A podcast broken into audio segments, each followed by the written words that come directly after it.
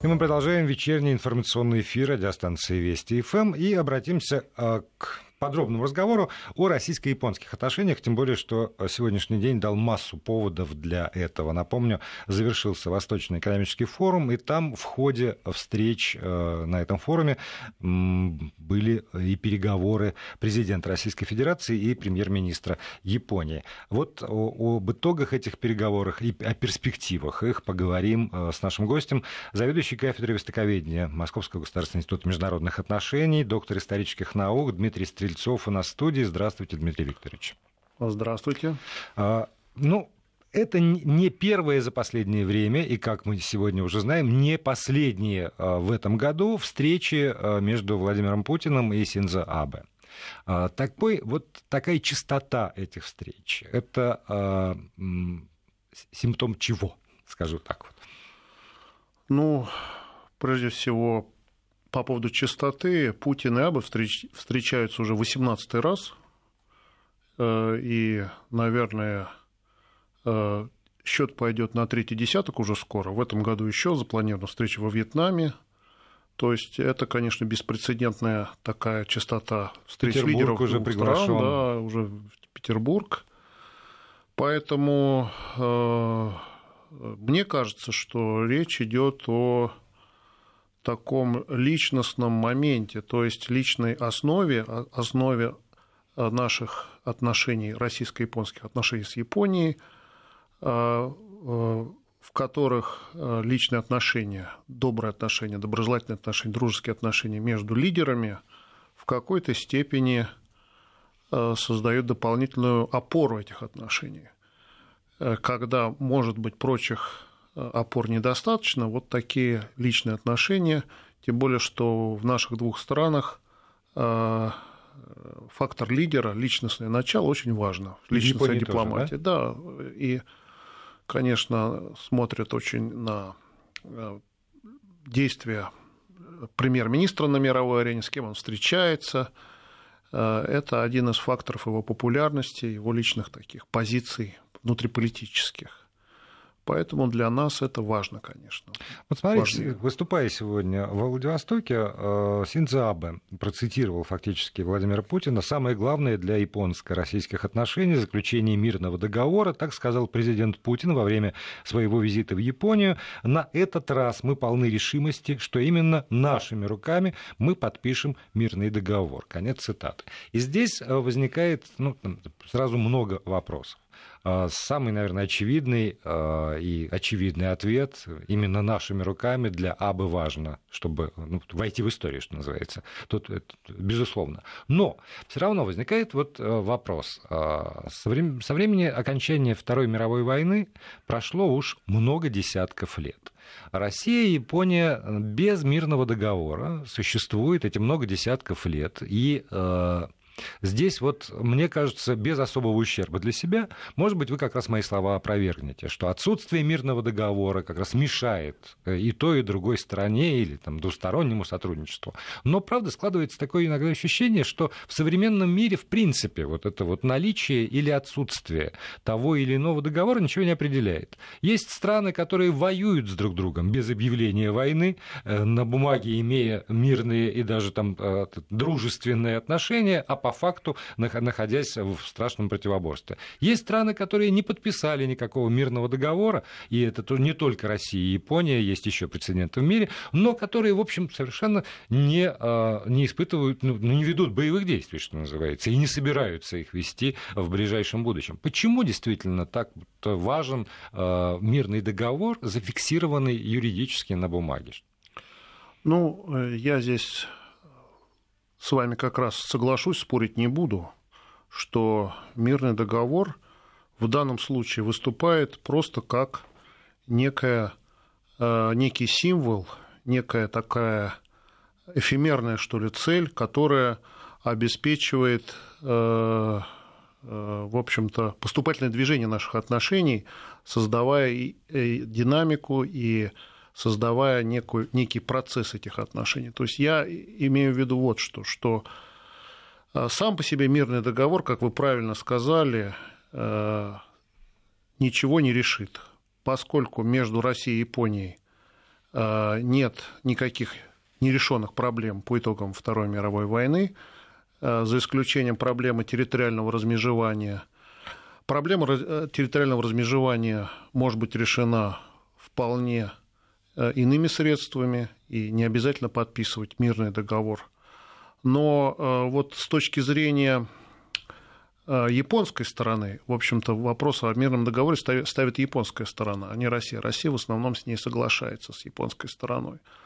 Для японцев важен именно мирный договор, поскольку э, они считают, что э, только в рамках мирного договора можно решить вот эту проблему территориального размежевания, территориальную проблему, как они считают, Япония была в период Второй мировой войны – Э, дискриминирована, то есть по итогам Второй мировой войны, и нужно решить, э, в общем-то, эти проблемы несправедливости, связанные с э, вот, нерешенностью пограничного вопроса, они ставят вопрос именно в этой плоскости. И Россия соглашается, но соглашается она не потому, что считает, на мой взгляд, не потому, что считает, что без мирного договора невозможно развивать отношения с Японией, а просто потому, что, э, ну, в общем целом, для японцев это важнее.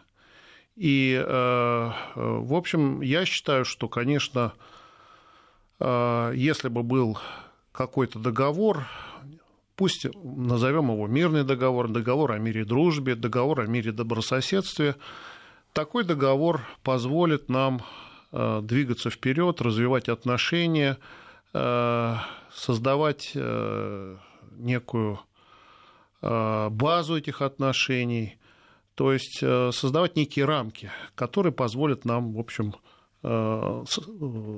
вносить в эти отношения конструктивное начало. Но вот если бы такого договора не было, ничего да. страшного бы не произошло. Да, но вот здесь я готов с вами, ну, не, не, не то чтобы спорить, но в случае задавать уточняющие вопросы.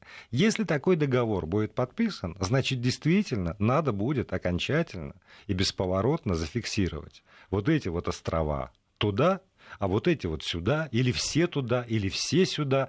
И тогда вот это, уже окончательное будет какое-то решение, которое наверняка не устроит в абсолютном э, варианте ни э, сторону в Японии, которая требует верните нам все, и, в общем, это значительное политическое крыло, там, э, видимо, в Японии, потому что Абе вынужден с ними контактировать.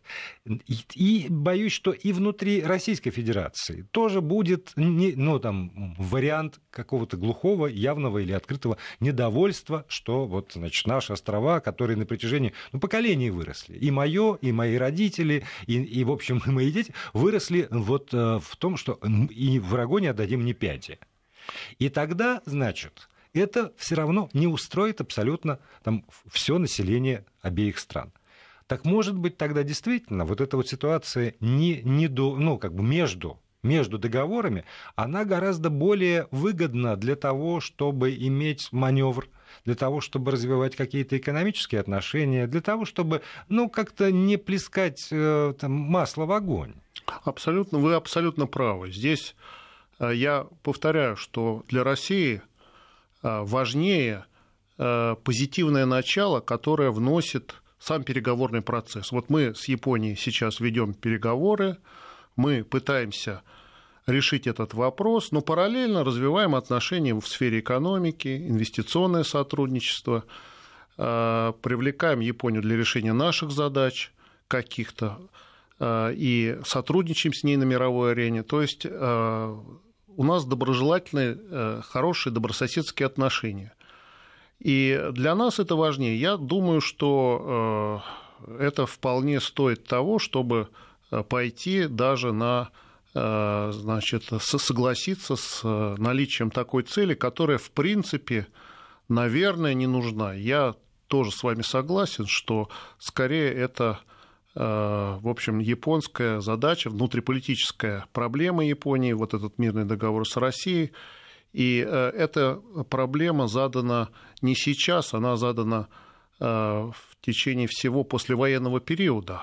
То есть на протяжении многих десятилетий японцев убеждали, что нужно эту проблему решить и так далее и тому подобное. И нынешнее поколение политических руководителей вынуждено считаться с тем, что вот такой менталитет у японцев, их, в общем-то, историческое сознание основано на чувстве несправедливости, то, что эту проблему нужно как-то решить. Но я согласен, что эту проблему, наверное, решить невозможно.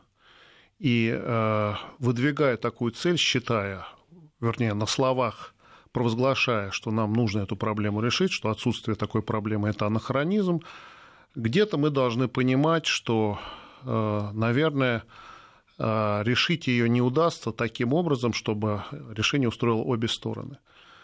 Так Может что... быть, отчасти этим продиктован вот, комментарий э, Дмитрия Пескова, э, который в, в ответ на вопрос журналистов не обозначил конкретных сроков. Он как раз сказал, что это переговорный процесс, он идет, и там большая работа ведется, но утверждать, что до 2018 года мирный договор с Японией может быть подписан, нет никаких оснований. Я сейчас вольно пересказываю, не, не но... цитирую точно, но смысл, мне кажется, не перевираю. Абсолютно точно. Я напоминаю, что 1998 году Борис Николаевич Ельцин, встречаясь с, э, даже это было в 1997 году, с э, премьером Японии Рютаро Хасимото, то же самое э, выдвинул задачу подписания мирного договора до 2000 года. Но, как мы знаем, эту задачу решить не удалось.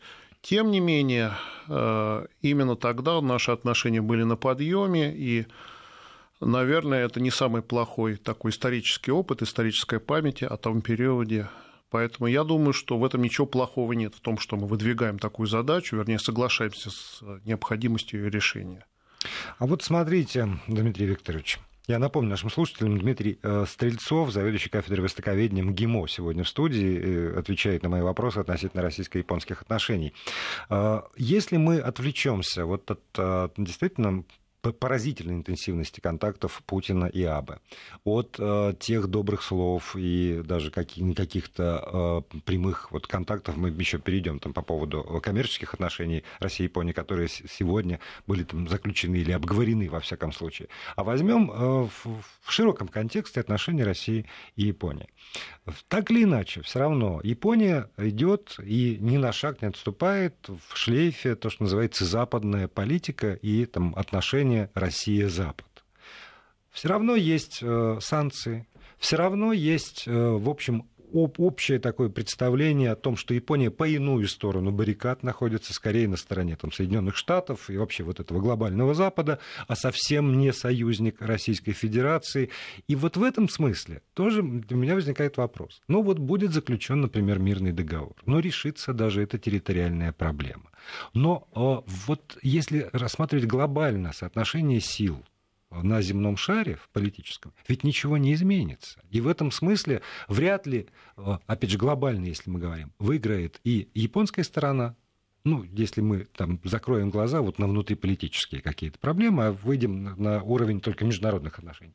И Российская Федерация тоже вряд ли уж так получит что-то в, опять в этом вот большом раскладе сил, которые существуют на земном шаре. Ну, здесь я с вами не совсем соглашусь. Э, в общем-то, задача нашей политики, внешней политики, это создавать себе друзей, то есть создавать э, благоприятную внешнеполитическую среду для нашего внутреннего развития.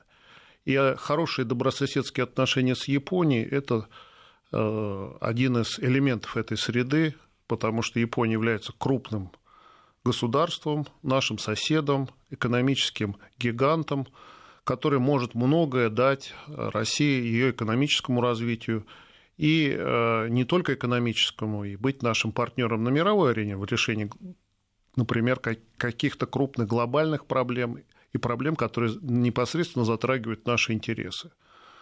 Это может быть и ситуация на Корейском полуострове, где Япония является нашим партнером – Э, э, по диалоговому формату. Это может быть и э, вообще ситуация в области безопасности на, в, юго-восточ... в Северо-Восточной Азии и в мире в целом. Это могут быть иные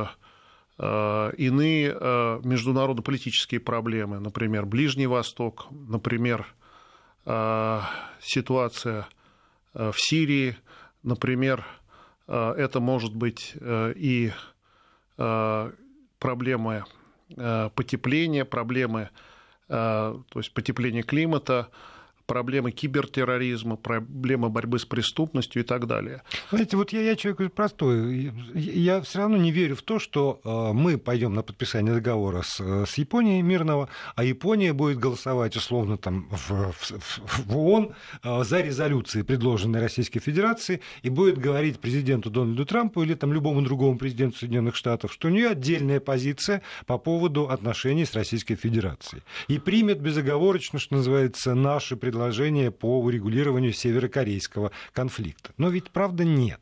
Это невозможно. Но вы знаете, я э, вот что скажу, что сейчас мы э, достигли определенного успеха или определенного прогресса в том, чтобы проблему договора мирного отделить от всех прочих проблем. То есть отделить муха, мухи от, э, мух от котлет. Мух от котлет. Если раньше мы говорили о том, что вот что будет, если мы подпишем этот мирный договор, хлынут ли к нам японские инвестиции, значит, поможет ли нам Япония в том-то, в том-то, в том-то.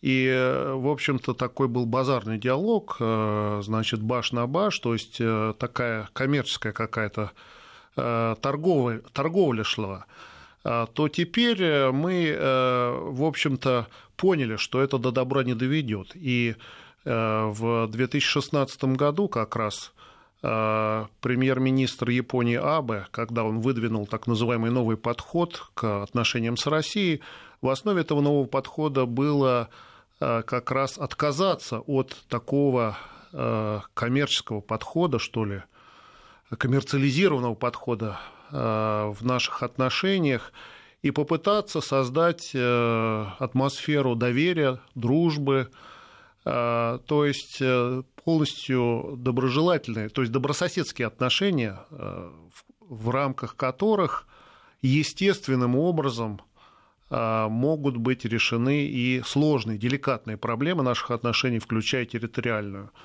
То есть, как, как бы абстрагироваться от многих вот как бы превходящих. Абсолютно точно. Да?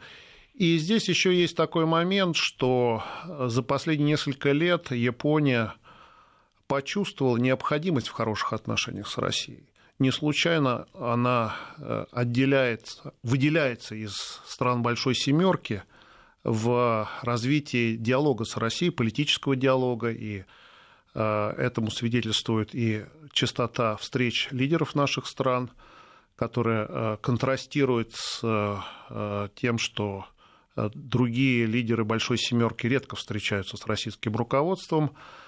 Это и развитие отношений Э, в других областях, не только в политической, но и в экономической, в культурной и так далее. А, то есть э, э, я хочу сказать, что для Японии вот эти отношения очень важны, и они соответствуют, самое главное, ее национальным интересам. И я уверен, что эти отношения развиваются на условиях взаимной выгоды, потому что они важны и нам, и для нашей страны. Для Японии э, отношения с Россией приобретают особое значение в условиях нестабильной военно-политической ситуации э, в Северо-Восточной Азии. То есть это ситуация на Корейском полуострове, это э, вызов, и даже японцы говорят о прямой военной угрозе со стороны Китая, и Япония очень опасается российско-китайского Э, военно-технического сотрудничества, сотрудничества в военной области. И в, этом смысле отношения хорошие с Россией, по мнению японской стороны, э, будут в какой-то степени предотвращать э, российско-китайское сближение на антияпонской основе. Но это не ультиматум, выбирайте, или с нами, нет, или с Китаем. Нет, они считают, что нужно дружить со всеми, не нужно дружить против кого-то, и в этом смысле они Э, э, близки нашему подходу, то есть у нас общий подход. И э, плюс и их еще волнует, например, такие проблемы как территориальная проблема. В частности, с Китаем проблема островов Сенкаку, Дьяо-Юйдао. Япония опасается, что Китай перетянет Россию на свою сторону и ей придется противостоять совместному российско-китайскому фронту на данном направлении.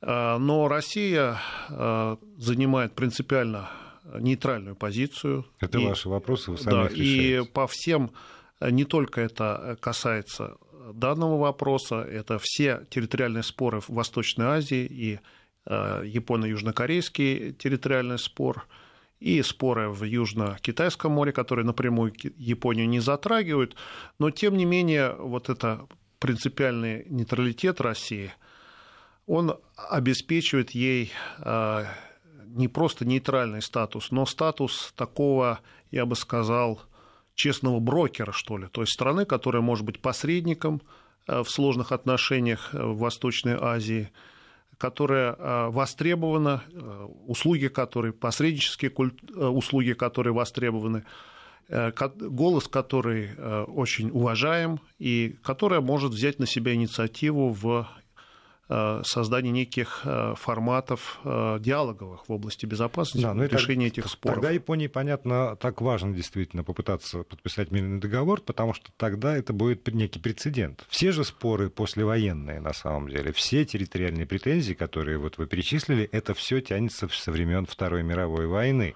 И если удастся договориться, договориться с Россией на тех или иных условиях, то это в общем, прецедент и пример для решения аналогичных по сути, споров с другими территориями, или нет?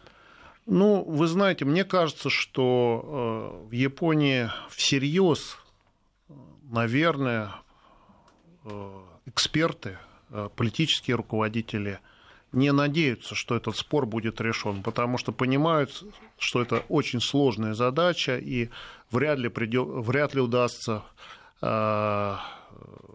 переубедить свое общественное мнение или общественное мнение России, соответственно, э, с тем, чтобы найти какой-то компромисс. И поставить последнюю и точку. Последнюю... Да, но мы не ставим точку в этом разговоре. Заведующий кафедрой востоковедения ГИМО Дмитрий Стрельцов остается в студии. Мы продолжим после выпуска новостей. И мы продолжаем разговор здесь в студии с заведующим кафедрой востоковедения ГИМО, доктором исторических наук Дмитрием Стрельцовым о российско-японских отношениях, об их положении там, сегодня и о том, чего мы можем так или иначе ожидать от российско-японских отношений завтра. Дмитрий Викторович, э, про мирный договор, наверное, поговорили, может, еще вернемся, если будут вопросы. От слушателей, я напомню, 8 903 176 363, это в WhatsApp и Viber, и э, короткий номер 5533 для ваших смс-сообщений, слово «Вести» в начале текста, для того, чтобы он сюда к нам пришел. И давайте поговорим вот еще о вот, вот, вот о чем. А, и о серьезных вещах, и, и о вещах, которые, на первый взгляд, кажутся ну, даже забавными мне, например. Но, может быть, это тоже правда с точки зрения политики все очень-очень серьезно. Есть предложение, высказанное Синза Абы, по поводу того, чтобы по линии Японской Федерации дзюдо пригласить двух президентов а, Российской Федерации и Монголии не буду говорить, боюсь, запутаюсь в, в слогах, а, а, для поединка. Потому что и у того черный пояс, и у другого черный пояс. Правда, сам Синзабы сказал, что участвовать в поединках не будет, боясь получить травму. И это выглядит как шутка, но Учитывая еще и то, что сказал Владимир Путин, опять же, про философию дзюдо, когда не важно, лучше ли ты другого, а важно, что ты каждый день лучше себя вчерашнего. Может быть, э, это тоже иносказательное какое-то переложение той ситуации, которая складывается между Россией и Японией.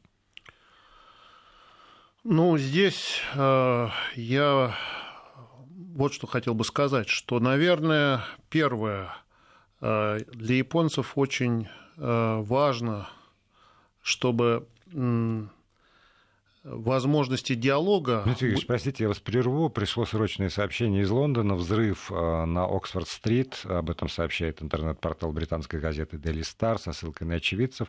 Э, есть короткая видеозапись на сайте. Полиция, бедна, блокировавшая улицу, разбегающийся народ. Другие детали пока не сообщаются. Но и, как всегда, и скажу для наших слушателей, Вести ФМ следят за ситуацией. Будем ставить вас в известность по мере поступления новостей. Простите, угу. это... Да, я скажу, что, во-первых, э, вот э, Синзо Абе э, предложил такую формулу хикиваке, то есть как раз это термин из дзюдо, касающийся возможности решения спора территориального между Россией и Японией, основанный на ничья, то есть не победителей, не побежденных. И в этом смысле философия дзюдо – это не победа, в значении унижения э, проигравшего, а это э, своего рода такой... Э, красота поединка. Это да? красота поединка, это искусство, да, искусство, и в то же время это очень мирное искусство. То есть искусство, с одной стороны, это боевое искусство, а с другой стороны, оно предполагает уважение достоинства противника и так далее и тому подобное. И это первый момент – и второй момент, э, я э, тоже здесь не, э, в общем, никаких иллюзий здесь не строю, в том плане, что для Абы важно еще и произвести впечатление, что он является таким политическим лидером, который может инициировать какие-то встречи, он может э, э, в глазах своих избирателей проявить себя как такая политическая фигура активная.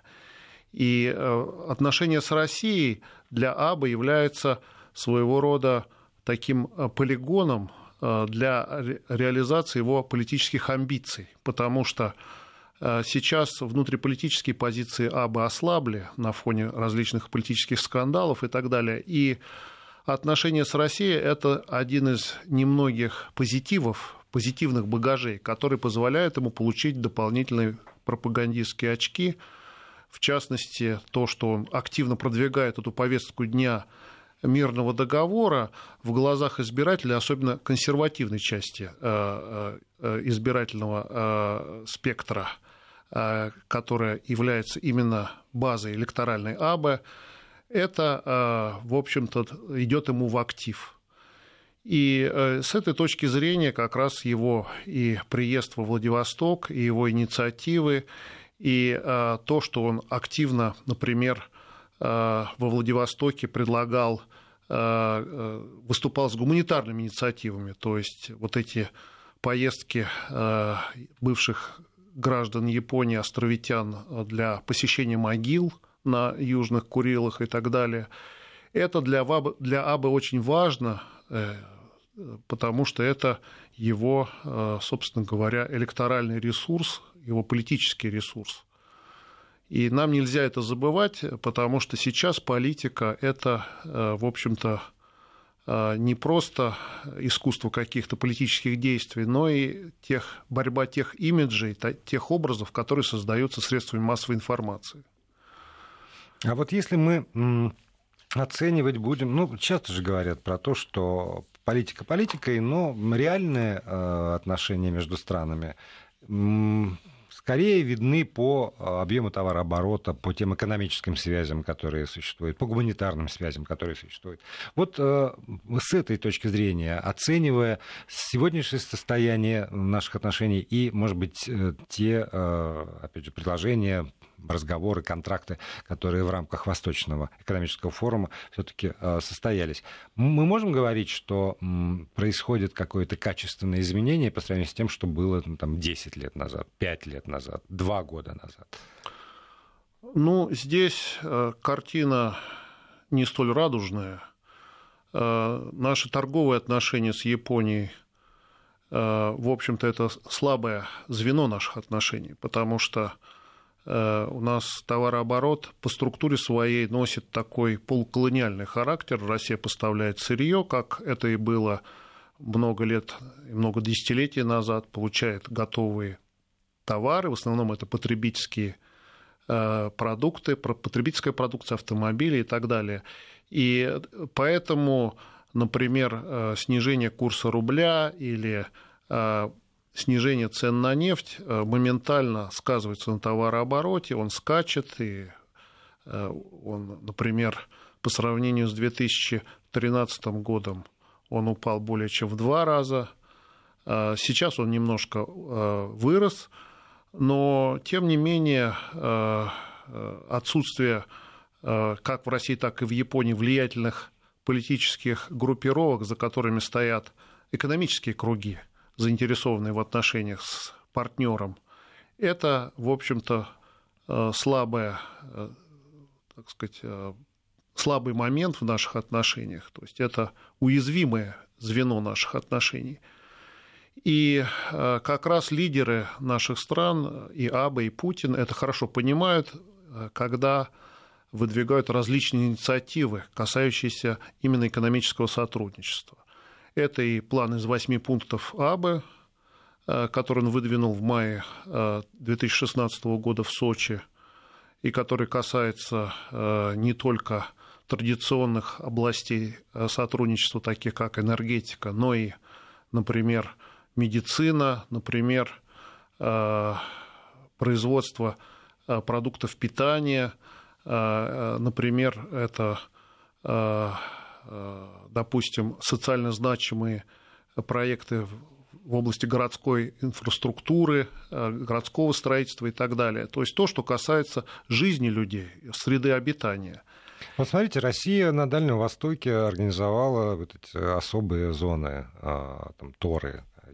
Японский бизнес э, заметил это, скажу так. Здесь я вам скажу так, что э, откровенно просто скажу, что в Японии э, создание Тора на Южных Курилах не, не было по достоинству оценено по одной простой причине, что Э, было заранее э, принято решение о создании специальной э, системы, юридической системы для обеспечения совместной экономической деятельности.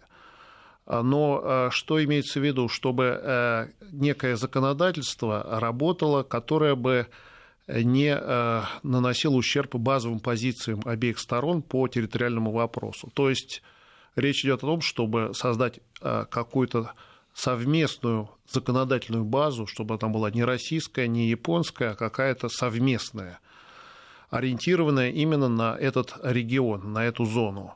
А, но а, поскольку ТОР создавался а, естественно, российским правительством и по российскому законодательству, и более того, он открыт для всех инвесторов, не только японских, но и других стран.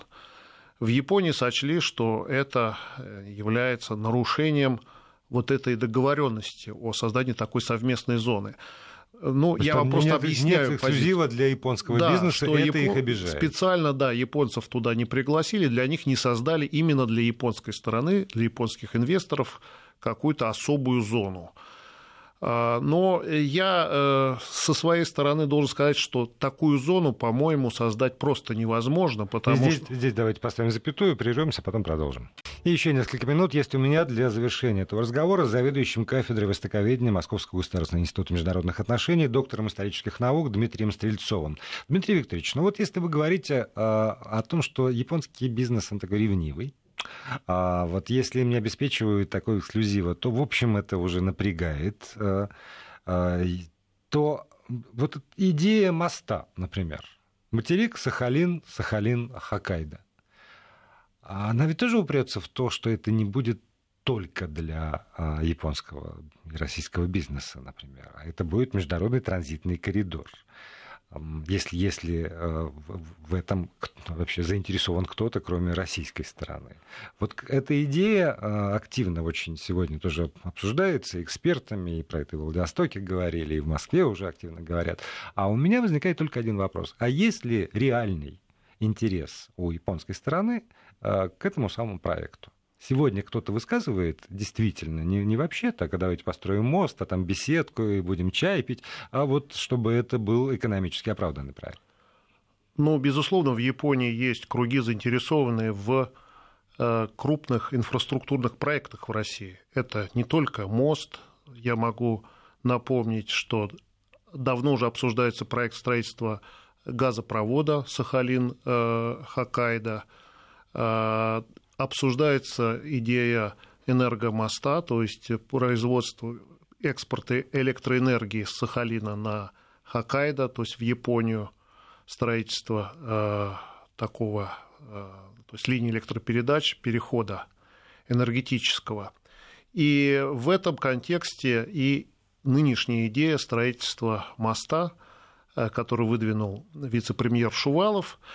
И, э, конечно, эта идея выглядит очень привлекательно, я согласен, потому что э, эта идея, если она будет реализована, позволит э, соединить Японию с материком, э, соединить ее железные дороги с железными дорогами России, Китая и даже Западной Европы. И говорят, что грузы можно будет поставлять в Западную Европу в три раза быстрее, чем морским путем.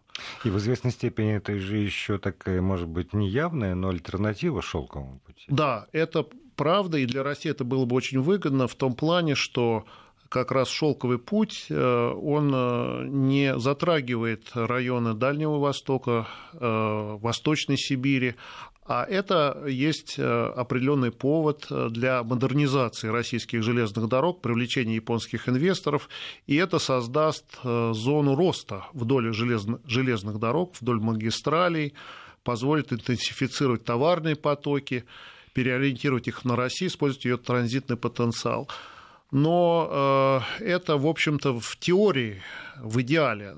С точки зрения практической реализации здесь много вопросов, потому что это очень дорогостоящий проект.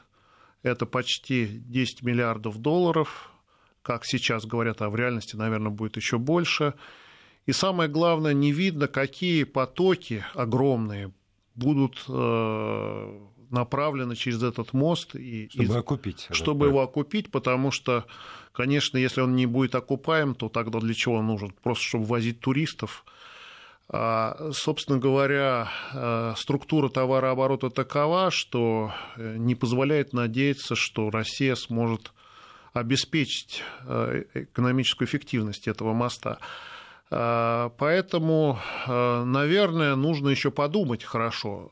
Если привлечь третьи страны, то есть страны, например, это Китай, это как раз э, закольцевать железные дороги э, в этот транстихоокеанский и трансконтинентальный коридор и соединить Японию с э, Европой.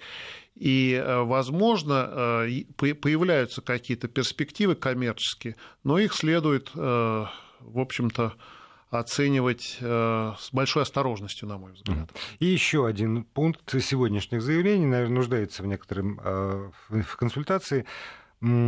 Заявлено, что э, начальник генштаба России и главнокомандующий сухопутными войсками в скором времени посетят Японию. Об этом сказал президент Российской Федерации Владимир Путин. И вот это, ну, совсем, для меня совсем неожиданность военное сотрудничество между Японией и Россией. Это тоже возможный аспект взаимоотношений? Это не только возможный аспект, это реальность, потому что между оборонными ведомствами наших стран уже существует а, меморандум а, о взаимопонимании с 1999 года, и элементы военного сотрудничества уже развиваются практически второе десятилетие. И наши корабли заходят в японские порты военные. Не, ну, начальник генштаба это все-таки фигура. Это, это высокий, высокий уровень взаимодействия. Ну, контакты между оборонными ведомствами э, на рабочем уровне существуют достаточно давно. Кстати говоря, не только оборонными, но и между прочими силовыми ведомствами, между пограничниками, таможенными службами и так далее. То есть у нас уровень взаимодействия немыслимый, для, например, для Э, эпохи Холодной войны, э, и как раз это взаимодействие помогло нам решить многие э, проблемы. И борьба с контрабандой и обеспечение безопасности на море, поиск и спасение на море. У нас проходит, кстати говоря, учение по спасению на море. Это и обмен информацией между, например, таможенными службами, который позволил покончить с серым импортом и так далее и тому подобное. И то, что приедет высокого ранга в Японию чиновник военный, это, мне кажется, хорошо.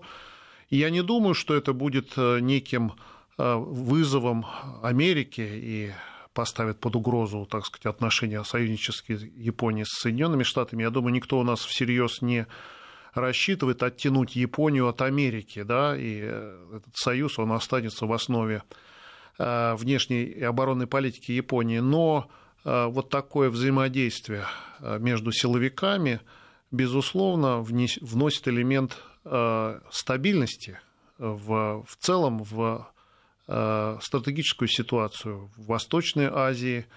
И действительно есть что обсудить, э, есть много вопросов, э, которые могут решаться совместно и российскими, и, воен... и японскими военными. Это касается и мер доверия на Дальнем Востоке, это касается и обмена информацией, это касается и подходов к угрозам военным, в том числе и Э, связанным с нестабильностью на э, Корейском полуострове. Э, и множество есть вопросов, которые, в общем-то, требуют, тем более, что мы являемся граничными странами, и есть, в общем-то, есть о чем, поговорить. поговорить. Да. Еще, если можно, напоследок такой вопрос и как короткий ответ, Дмитрий Викторович. А, вот, скажем, оборонная доктрина Соединенных Штатов Америки, это известно, Россию ставит в число практически первых э, противников или там, потенциальных противников наряду с Китаем. А, в Японии есть ведь тоже своя оборонная доктрина. Там Россия фигурирует в качестве потенциального врага? Нет. Или реального врага? Нет, Япония э, с 1997 года, то есть это уже 20 лет как раз, э, Россия не включена в число потенциальных угроз, например, в отличие от Китая. Китай как раз является угрозой номер один официально в военной доктрине. Россия не считается источником угрозы, и даже меры военного строительства, перевооружения военного на Дальнем Востоке, в том числе и на Курилах, в Японии не считаются источником угрозы. В этом, собственно говоря... В этом большой плюс. Плюс. Да, спасибо большое. Дмитрий Стрельцов был гостем нашей программы.